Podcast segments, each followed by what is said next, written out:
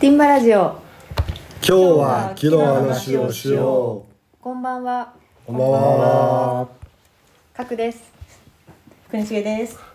山田です。壁です。よろしくお願いしますお願いしよろしくお願いいしまやす。ー今回から漫才師のような入り。ちょっと名乗った方がいいかなと思いましたので、ね、かくさんが名前だけでも。名前だけでも覚えてもらわなきゃっていう話になりまして、えの名前を言うことになったけどちょっとだけ誰から言うか決まってない間があったまたね。戻りましたけどまだまだ不慣れでございます。そういえばかくさんがついに復帰するという、ね、すみませんお帰ちょっりなとさいはい帰ってきましたただいまということでもうそうね日本で一番忙しい女子だし間違いないです。はい、今日はあのメンバー紹介第3弾ということで、私ちょっとこれまで配信されてる感じだと最初のふわっとした回にいて、あとはやたら欠席してる人みたいになってるのでまあそうそうここでだいぶ挽回が必要ですよね今日はちょっとこれを機会にこういう人だよっていうのをこう伝えられればと、そうはい必要思いでますす。ね、はいちょっと存在感をちょっと見せないとダメですねこれそうです。なんかこうハードルとプレッシャーのなんかすごい。どうぞはえっい。とまずは何から聞けばいいですか経歴みたいなとこを聞くといいですかそうですね。皆さんちょっと順番に経歴喋ってるので、はいうん。もう私ははい「核です」っていうところで書くねまず漢字がそあうれでですすよねねあの加えるという字にあの来るという来日の来という字の古い字を書くんですけどまあちょっとなんだそれって思った方は普通に来るだと思ってもらえれば いいです。あのうんあそれでもいいんなだそう名前の音だけ聞くと、うんあ日本語お上手ですねって言われることあるんですけど、おーなるほどそうでもあのおー日本生まれ日本育ちの日本人です。まあそうですよね漢字を見れば まあ日本人っぽい名字ですけでどもね音だけ聞くとね、そうそうそうたまにあるので、はいちょっと言っとこうと思ってます。はいはい。 ピュアな言わないジャパニーズジャだパニーズです。はい。で、えっ、と私は今、えっ、と東京にある設計事務所で働いてるんですけど、ちょっと変わった設計事務所でして、設計事務所って聞くと、まあえっ、と建築設計をしてるのかなって想像される方も多いと思うんですけど、まあそれは住宅設計をするんですけど、うんえっ、と主な仕事がまた別にあって、でそれが、えっと木造の防耐化に関わるお仕事です。で今「ん?」って思った方もいると思うんですけどうん「防耐火」って、えっと「防ぐ耐える火」って書いて「防耐火」なんですけど、まあ簡単に言うとあの木造建築木で作った建築とか木を使った建築に対して、まあ、火事に対して火災ですね、うん火の災害に対してどういうふうに安全に作っていくのかまたは使っていくのかっていうのをえーとまあ、技術開発だったり普及啓蒙だったり教育だったりっていうののコンサルタントをするっていうお仕事をメインにやってます、ちょっとマニアックですけど、あ、それがメインだよね。そうなんです、うんはい、まあもうでもしねまあせ桜設計で言ってもいいんでしょはい大丈夫 夫です大丈匿名なんですよね夫もまあでも正直ここ最近建った大きい木造建築のもうどのぐらいですかほとんど桜設計でほすとかんどじゃ防ない耐火設計必要なんですようそんなことはないんですじゃあ半分半分以上あれ必ずそこに入らなきゃいけない。あいやそんなことはいなやいもちろん自分で衣装設計の人が自分でやってもいいんですけうどん自分でもできるうんえっと難しすぎてできないかあらの法律の読み解きとかも難解だから、だから聞いとかないと心配で先に進んでいいのか。まああとやっぱあれです よね開発をやっぱ実験し耐火実験して防火実験して、えっと実際建物を建てるという検証した後建てなきゃいけないような設計の場合は、まあ、ちょっと自分では普通できなくて頼まないといけないという、それ専門のプロにっていう。日本でもかなり珍しいってこうんいやもう僕はあんまり他にそんなに知らないんですよね。しちょっと角さんから他の事務所紹介しても らっていいですか。桜設計以外の誰に頼んだのか。世間の話をしたいわけじゃ ないです でもまあ正直構造は結構、まあ言ってもたくさんあるんですけど、防体化は、まあ案件もまあ少ないかもしれないけど、そうですでねも実際あんまない、うん監査機関の人もわかんないですもんね。まあ分野としても実はちょっと新しくて、まあ、火災安全っていうのは防災なので、昔から研究もあるし実際の実務でも考えられてきたことなんですけど、木造の、えー、と大きい建物だったり高い建物が建つようになったのっていうのが最近で。でそのお大きい建物をかける木造になった時に、うんじゃあ火に対してどうするんだっていう分野があの割と新しいので、まあでも実際も本当ここ10年とかそ15年とかねうですねまあ本それ当ぐらいテのィンバライズの作る作らないぐらいからあの職業として必要になったやつだそうかならんですよねだからまだまだねそのまだまだこれからうんこれからまあ増えていくんでしょうけど、一緒にやってくれる人いるといいなっていうあそういうこれの聞がいうんあーそうこれ聞いてる人で膨大化設計に来てくれるぜひぜひそうですよんねそうだそうだだからまあそういう意味ではも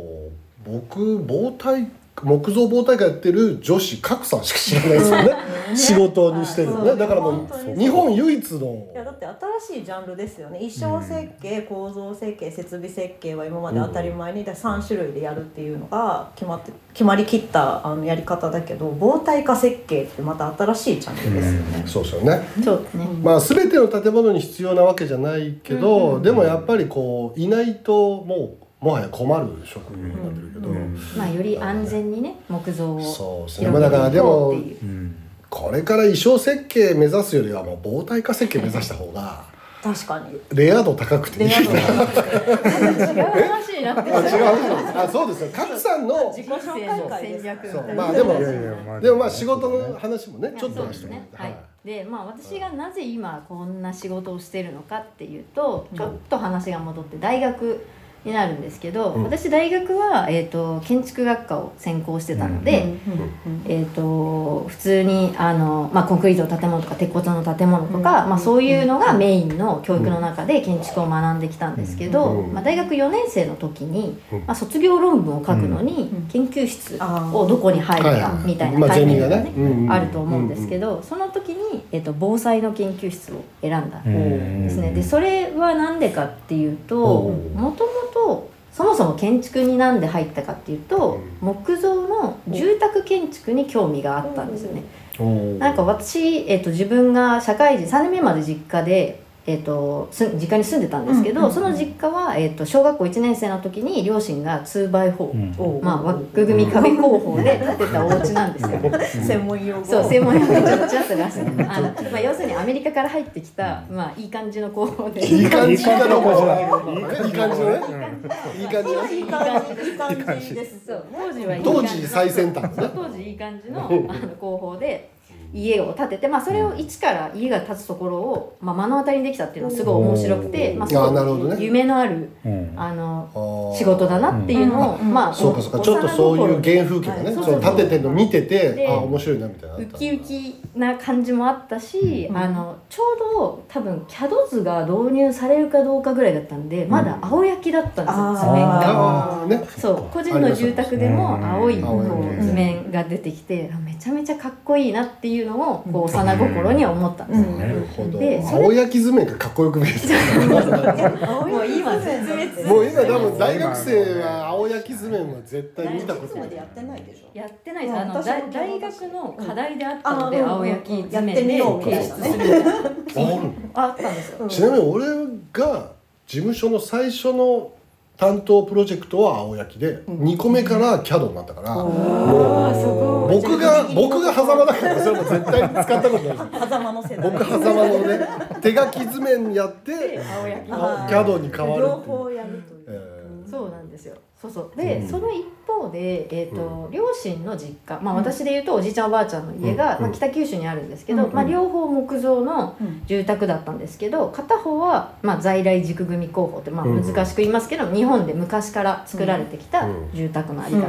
でもう片方が農家だったので、まあ、築150年ぐらいの古民家だったんですおよーで幼心に、まあ、在来と古民家と 2x4 をうんおうんー全部休みねごとにこう行ったり来たりとかしてると。おー一言で木造住宅って言ってもうん全然違うなみたいな、うんこれを木造っていうのかっていうちょっと不思議なねひとまとめにしてそうねそうそうなんおかー建築ってめちゃめちゃ壮大だなっていうちょっと感覚なるがほどねちっちゃい時にあってでそれ興味持って建築行こうって言って進路を決めあたー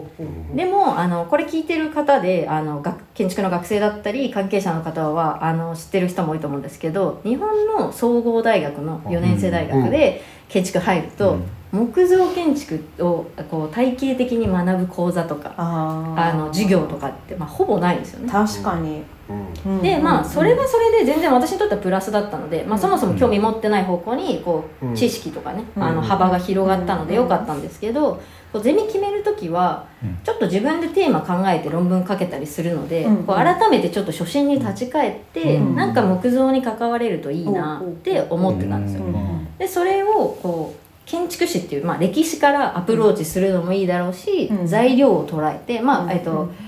この後のねテーマとかでもありますけど材料に捉えて木材でやっていくのもいいしうんっていろいろ考えてる中うでん当時あの私がお世話になった先生が防災の先生が、まあ、木造のそういう中大規模がこれから増えていく中でどうやって火災安全を考えていくのかっていう大きいテーマに取り組み始められたぐらいだったんですよね。あーでかつ、えー、と少し大きなプロジェクトがあって、うん木造3階建ての学校建築をもう少し作りやすくしましょうと、まあ、子どもたちが育つ環境だから、まあ、木造で建てるっうんていう意義もあって、でそれを実際に建てて燃やしましょうというあー壮大なプロジェクトがまさに始まるそのタイミングだっはたいので、はいはいはいちょっとななんなんて言って表現したらいいかわかんないんですけど自分の興味の方向性と、うんそのなんかテーマがピタッてあったっていうか。んうこんな視点があるんだ木造にっていうのが、うん自分の中ではものすごく新鮮で、うんあこの研究室行こうって入ったんですけど、うんまあ、それがまさかねこうなるとは っていう感じでいや今でも中うんでもちゃんとしたルートで来てる感じですよね、うん理由がね、うんやうんあのそうそうそうそうなんかあんまり横島な感じはしない確か によっこしリアやだだなななんかすごいやレアだな結構こう要所要所でなんかこう感動したことをちゃんとね、うんなんかここうう選んできてる、なんかね結構単純なんでしょうね 決める決めるこいとや動機いがねやちょっとでもなんかこうこれこれ人生でこうかちょっと感動したなっていうことをちゃんとこう追っていってうん人生決めてる感じがね、うんうんうんなんか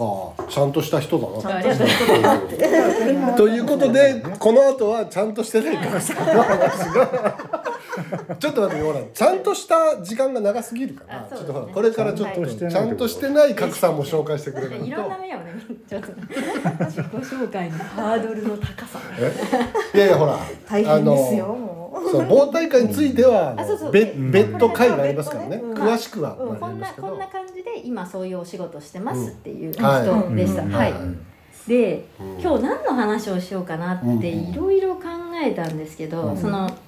国重さんがその10年ごとに人生を、うんうんあのちょっとこうままとめて話されてたと思うんですけど、うん私何年ごとだろうと思ったら結構6年ごとでへえなんか最初の6年は、まあどこでも寝る子だったんですよ。小学校入るまでそうまあそれ大体みんなどう思ってるんですけどまあまあまあゼロから六はまあちょっとき、そうそうそう、機会があったら皆さんにはね、うおん見せしようと思うんですけど、食事中にも寝る子。まあまあたまに寝ちゃうという。寝る、うんまあ、そういう睡眠大好きな子供ですくすく育った。うんで、次の6年は、うん結構アクティブな、走ることが大好きな女の子で、うんやったら足が速かったんですよ。小学っ校ね。ていう時おーで、で、次の6年がうん、えっ、と、中高一貫の学校に。おー行ってたんですけど、なるほここは結構自分の中では人生のポイントになってて、うんその間に、えっとうん1年間イタリアに留学どをおーしてて、でまあ、それが多分今の基本的な考え方とかに影響してるなっていう思なう、何年生の時えっと高校2年の夏から高校3年の夏までおー一年間ね。一一年間結構高校生だとね影響を受けちゃうね。やっぱねそうな,、まあ、なんで行くことになったかっていうと、まあ、学校が、えっと帰国子女がものすごく多い学校だったので、おーまあ身近にクラスの身近に、えっとうんそういう海外生活をしたことある友達がいるような環境うんうんで、でも私英語があんまり好きじゃ なくて科目としておで他の言葉にしようっていう。だから急によなんかあのいやだって真面目じゃ今まないでのちゃんとしたルートを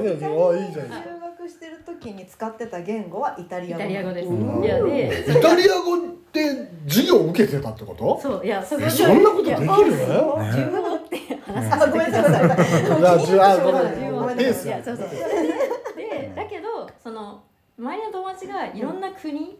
うんに行ってたから、うんあうん海外って必ずしも英語じゃなくてもいいんだああーっていうあそそれはので気すねづきがあったんですよはいうんでそしたら急に海外にがえに興味を持ち始めておーあ自分も行ってみたいなって思って、うんでいろいろ考えた結果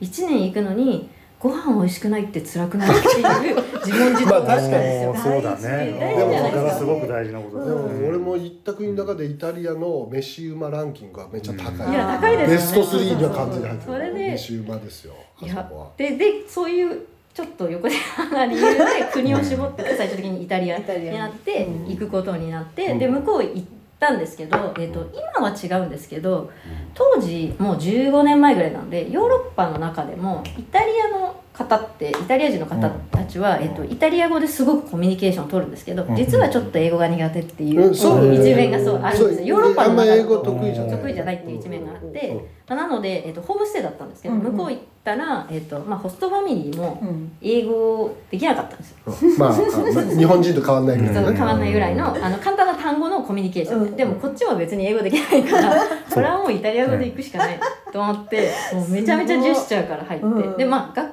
行ったら現地の高校に通ってたんですけど、うん学校に行ったらもちろん英語の先生がいるし、あ同世代の子たちは、えっと、もちろん向こうでも英語をずっと学校で習ってるので、うん多少のコミュニケーションは取れるんでむしろ私のレベルの方が低いぐらいな感じだったんですけど、うん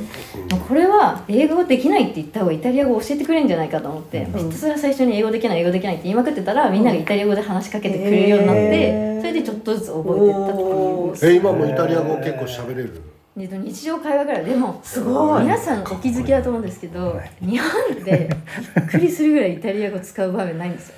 えないだからね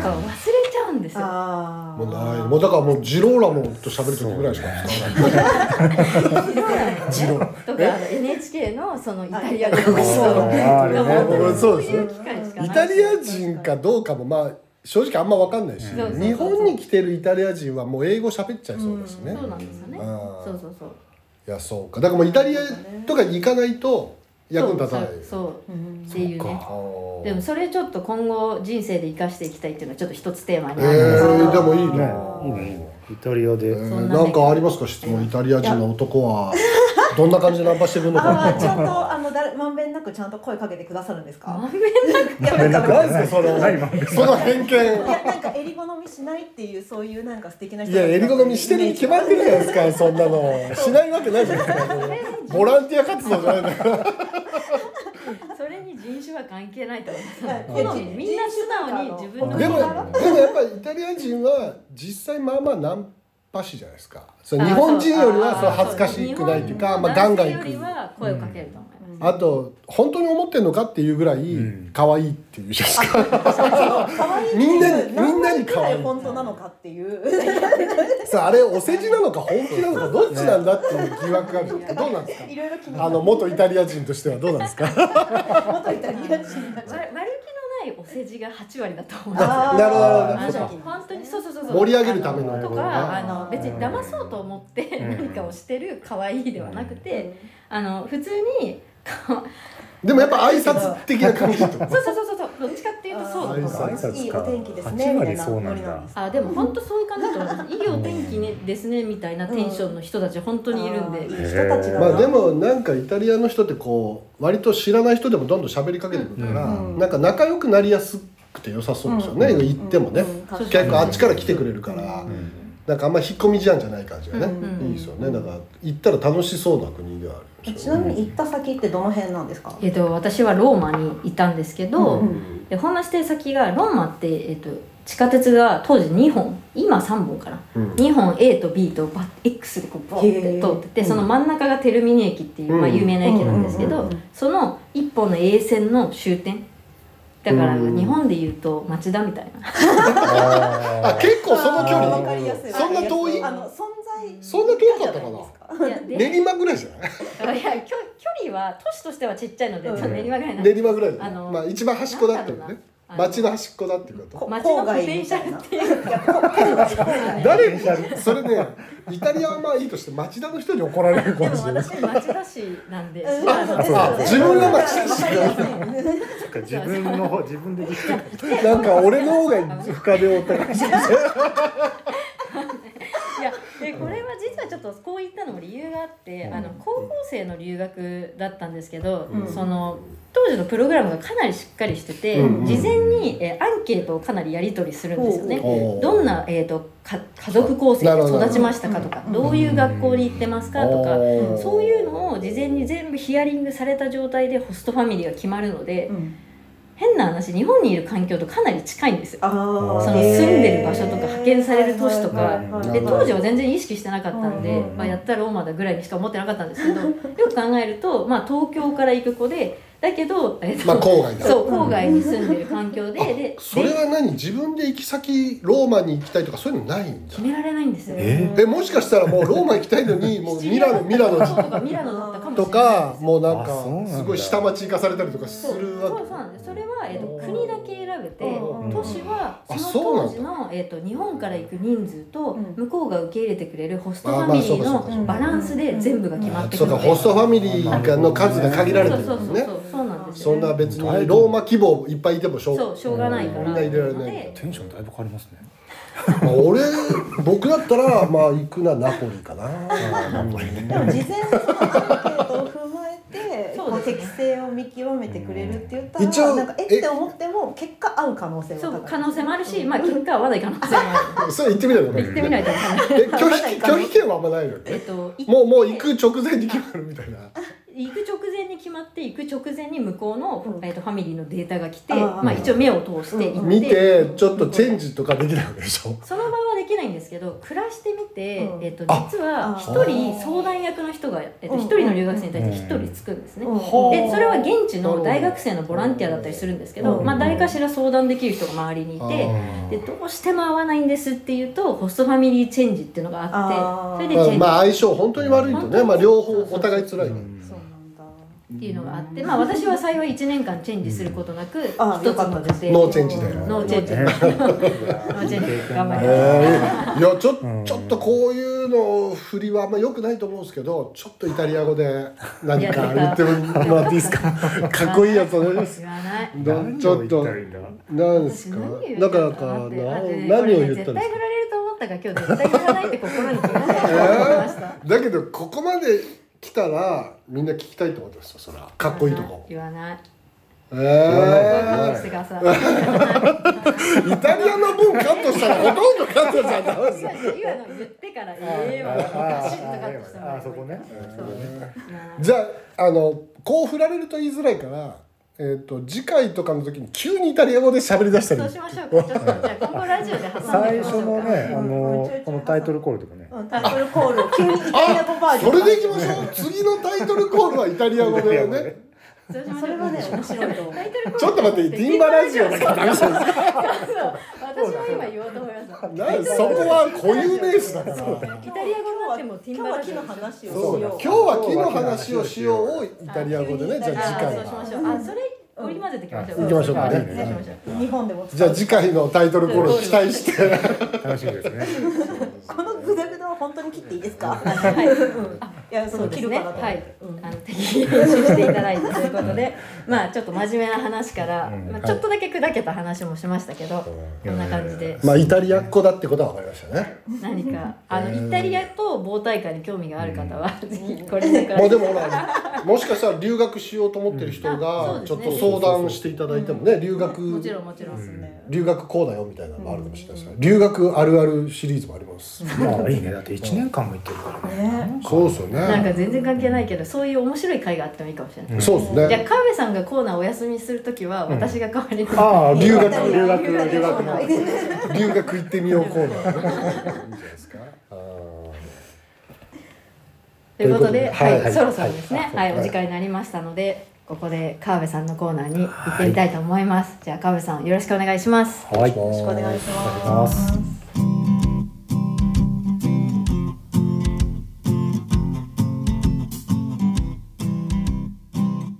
川辺明信と。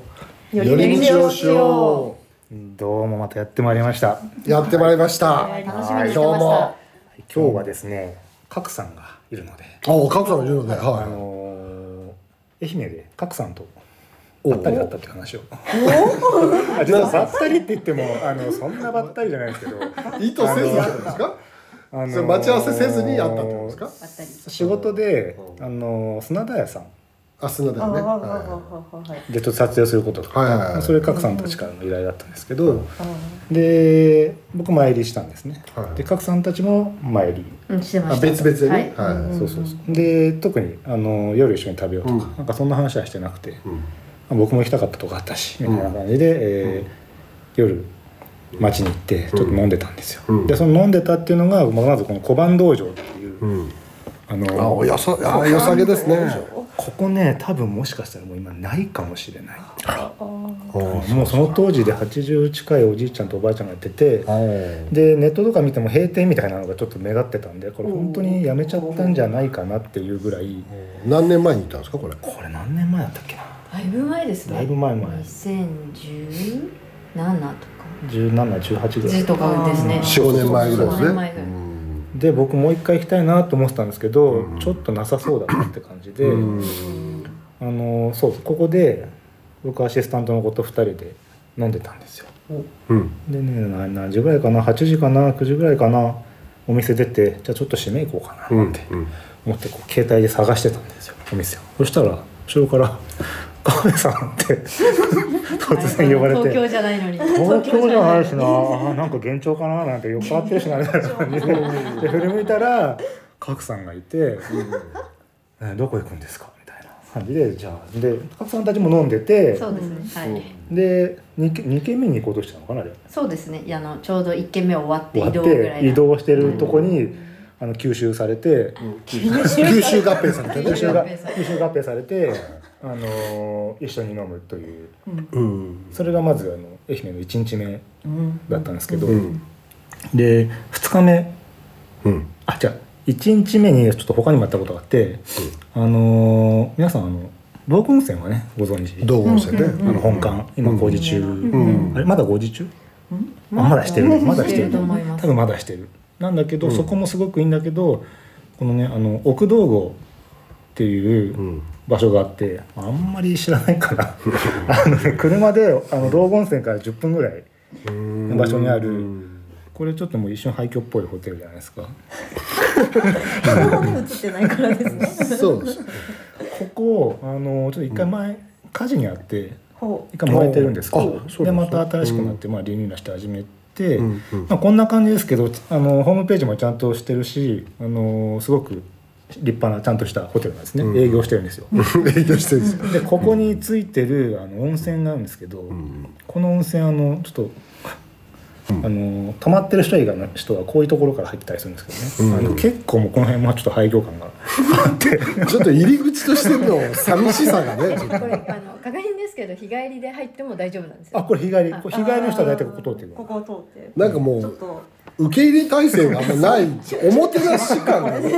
のか不安なになってくる 不安になってくんだけどまあこういうとこ降りてって避難通路みたいな状態ですけどあの行くんだけど 非常口みたいな状態ですそようねここ降りていくと、あの広いあの何種類もあるお風呂ほうの場所があって、ほうほうほうでそこを確か1,000円かな、えー払うと、うん入るんですけど、僕あのお道後温泉のお湯もいいんですけど、こっちのお湯もすごく良くて、んあのね、ここあの玉あの玉肌の湯っていうのがここうんこのホテル内にあるんですけど、この内湯があってこの内湯がすごくいいんですよ、うんまあ、かけ流しで、うんあの硫黄泉なんですけど、ほうほうであの pH っていうのがまあ9.7かなちょっとアルカリ性で、うんちょっとお肌に優しい、うんいい感じであのちょっとずっと入ってるともう体が硬くなるんですけどなかなかこう人もいなくて 人もいなくなんかちょいちょいなんかあの褒めてんのか褒めてないのかわかんないね人がいなくてとにかくゆっくり入れる。あーいいです確ねかにうんお風呂ゴミゴミしてるとねちょっとまあまあそうそそううそこうれ外湯もちゃんと露店もい,、いっうんぱいあって、うん露店もねリニューアルして今すごい綺麗に何十箇所も、うんうんあのあるんですよ、うんでそれがねあのここにねあのホームページあるんですけどこれあの間違えたえっとねこれねちゃんとこうやってこういうおー広々としたおん風呂もちゃんとあるんで、あの受ける印象がだいぶ違う写真が出てさっきの写真とだいぶ違う なんか同じとこですよね、同じところ同じところ同角度じがところほらこういうちょっとねホームページにまあ見ていただくとあれなんだけどこういう感じでいろいろうんあこれは結構似てますこよれこれこれあこれさっきと同じ写真こういうなるほどねあの開放的なところもあるんでねあのぜひ行ってもらいたいなとそこねはカーブさん温泉巡りしてますからねやっぱねそうそうそうそうんここ温泉にうるさいですからねは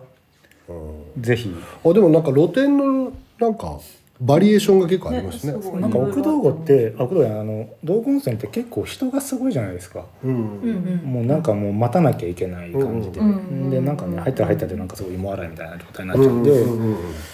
ちょっと20分あーまあそうバスで移動してあんま混雑してない方がやっぱいいです確かよにねうんでここ検索するときに、あのーこの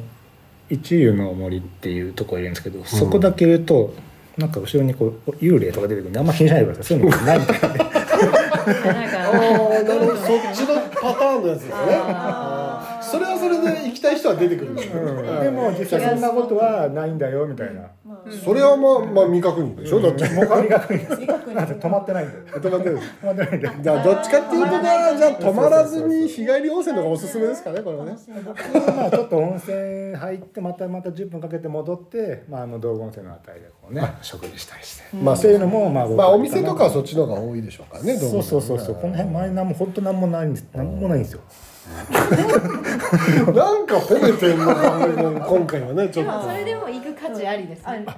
僕はね絶対行った方がいいもうあーもう道後温泉行くなら、あうん、そこまで来たんならもう一個奥まで行けとうんあちなみに送迎バスも出てますおあーそうなんですかでそのバスで10分ぐらい10分で、まあ、レンタカー持って帰りたいんだったらまあサクッと僕はレンタカーで行ったんですけど、うん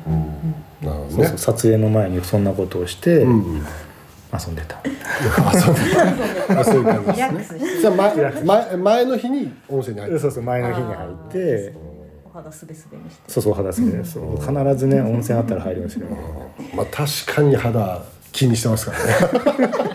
そう温泉入ったらちゃんとねあのちゃんと保湿の何かもするように最近は心がしてますからね温泉入ったらとそれやんないともうカピッカピになっちゃあうかならりますよねそうそうそう大大事大事大事こっちは大っ事ていう感じなんであの次またあの愛媛に行って道後温泉あたりに行ったらあそうですねね男女各7種すごいそうそうそうそうすごくまあでも道後温泉はやっぱちょっと有名すぎてミーハーだからまあちょっと奥までち行ょくちょっと奥まとで行くといいかもっておおい湯うお湯を求めていく感じですねああの一旦他のは置いといてお湯に入っていくっていうまあ幽霊とかは置いといて置いといて置いといてーまあ通っぽくていいですそうそうぜひ行ってみてほしいですね、はいということでまたじゃあ次はあまた次の言わないかなじゃあ次またよろしくお願いしますお願いしますありがとうございました